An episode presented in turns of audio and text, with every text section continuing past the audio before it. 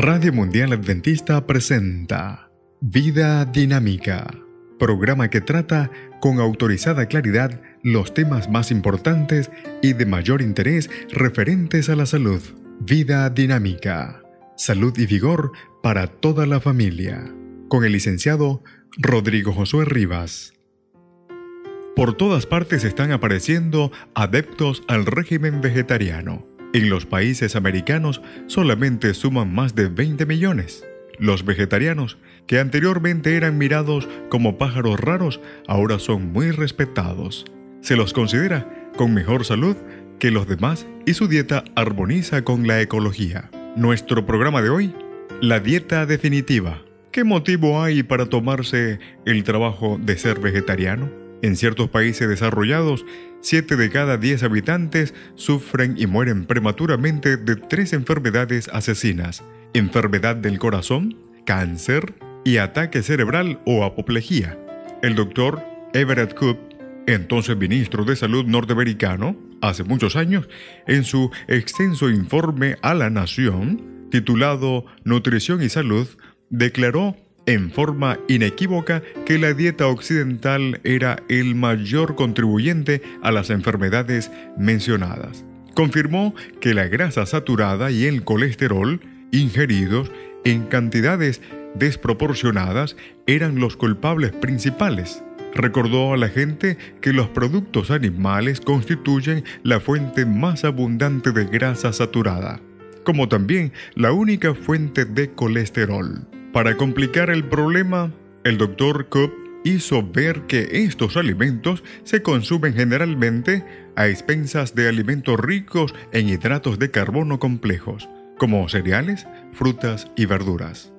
El riesgo promedio de padecer de enfermedad cardíaca para un hombre que come carne, huevos y productos lácteos es 50%. El riesgo para un hombre que no consume carne es de 15%. Sin embargo, el riesgo de padecer de enfermedad coronaria para un vegetariano que no consume carne, huevos ni productos lácteos desciende a solo 4%.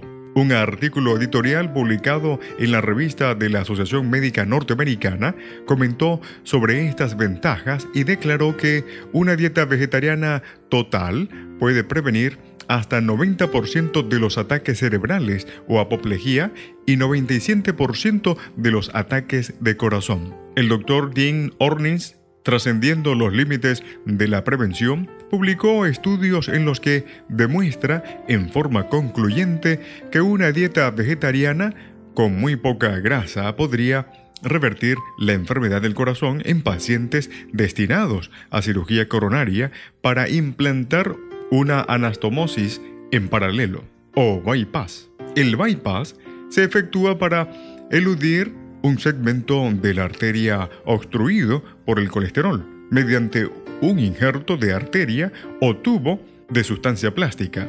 El riesgo de cáncer de próstata, de seno y de colon es tres y cuatro veces más elevado para los consumidores de carne, huevos y productos lácteos en su dieta diaria que para los que los comen de vez en cuando o no los consumen. Además, las mujeres vegetarianas tienen huesos más fuertes y menos fracturas y pierden menos hueso a medida que envejecen. El estudio de personas vegetarianas longevas, como los UNSA de Nepal, que son sanos y activos hasta una edad muy avanzada, contrasta agudamente con la duración de la vida y la salud de los esquimales de Alaska que se alimentan mayormente de carne de foca, peces y otros animales marinos. ¿Pueden los vegetarianos satisfacer sus necesidades de nutrición? Fácilmente. La cantidad diaria recomendada de proteína es de 44 a 61 gramos para los adultos, lo que significa 10% de las calorías consumidas. Un bistec proporciona 25% de sus calorías como proteína que se puede usar, el contenido de proteína de la mayor parte de las verduras frescas excede 10%. Además, las legumbres secas contienen 25% de calorías en forma de proteína usable. Esto demuestra que hay abundancia de proteína en los alimentos de origen vegetal que además tienen poca grasa, mucha fibra y nada de colesterol. Estudios realizados demuestran que la obtención de proteínas complementarias de hierro no constituye un problema para las personas que consumen una variedad de verduras, aunque los vegetarianos puros tendrían que tomar pequeñas cantidades de vitamina B12. ¿Se afectará a mi peso si adopto una dieta vegetariana? Si reemplaza la carne de su dieta por rosquillas dulces, papas fritas y otros productos con mucha grasa y azúcar, entonces es indudable que subirá de peso. Sin embargo, si elige comer más alimento en su estado natural, preparados con sencillez y sin calorías desprovistas de nutrientes, entonces podrá perder exceso de peso y estabilizarlo en un nivel saludable. ¿Cuáles podrían ser los efectos ecológicos? Adoptar un régimen vegetariano aliviaría el impacto ambiental de nuestro régimen carnívoro. La contaminación procedente de la agricultura orientada hacia la crianza de animales es mayor que la de todas las actividades humanas e industrias juntas. El apacentamiento excesivo y el cultivo intenso de la tierra a fin de producir alimentos para animales contribuye definitivamente a la erosión masiva y a la pérdida irreparable de una parte importante del valioso mantillo o capa vegetal superior en los países agrícolas del globo. Pero el impacto de una dieta centrada en la carne trasciende las fronteras de las naciones más desarrolladas. En América Central, por ejemplo, todos los días continúan produciéndose un daño irreparable con implicaciones globales. Los norteamericanos comen más de 100 millones de kilos de carne de res centroamericana cada año. Poderosos terratenientes han destruido casi la mitad de los bosques tropicales de la región, donde llueve todo el año, y los han convertido en terrenos de potreros para las reses que se necesitan para suplir las cadenas de hamburguesería, que en venta de hamburguesas, que están en permanente expansión. Se necesitan 5 metros cuadrados de tierra para producir una hamburguesa de 125 gramos. ¿Afectará esto la provisión de alimento para el mundo? Si nos hacemos vegetarianos podríamos usar los cereales y el maíz para alimentar a la gente hambrienta del mundo en lugar de alimentar el ganado y las aves del mundo.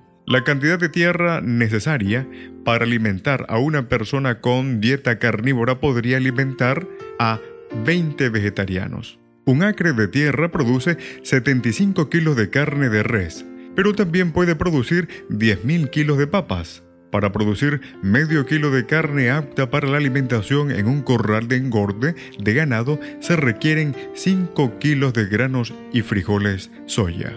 Es un pobre sistema de conversión que opera a un nivel de eficiencia de 10%. La evidencia contra la carne continúa aumentando, en la misma forma como sucedió con el cigarrillo. La dieta vegetariana está dando evidencias de ser la dieta definitiva. Ya se concede máxima importancia a la salud, previene numerosas enfermedades, libera alimento para los hambrientos y preserva el planeta. Ya es tiempo de que nuestros países se dejen de matar millones y millones de animales y aves cada día para usarlos como alimento. Esta información es muy conveniente. ¿Cómo se puede efectuar la transición al régimen alimentario vegetariano? Algunas personas lo hacen abruptamente, pero otras lo hacen gradualmente. Primero, eliminan la carne de res, después la de ave, luego la de pescado y finalmente los productos lácteos. Otra forma de hacerlo es comenzar con uno o dos días sin carne en la semana. A medida que se acostumbra a preparar platos vegetarianos puede ir aumentando gradualmente el número de comidas sin carne. Cambiarse a una dieta menos dependiente de la carne no es muy difícil. Casi todos comemos ensalada, frijoles, tallarines, fideos, ravioles y otros productos alimenticios sin carne.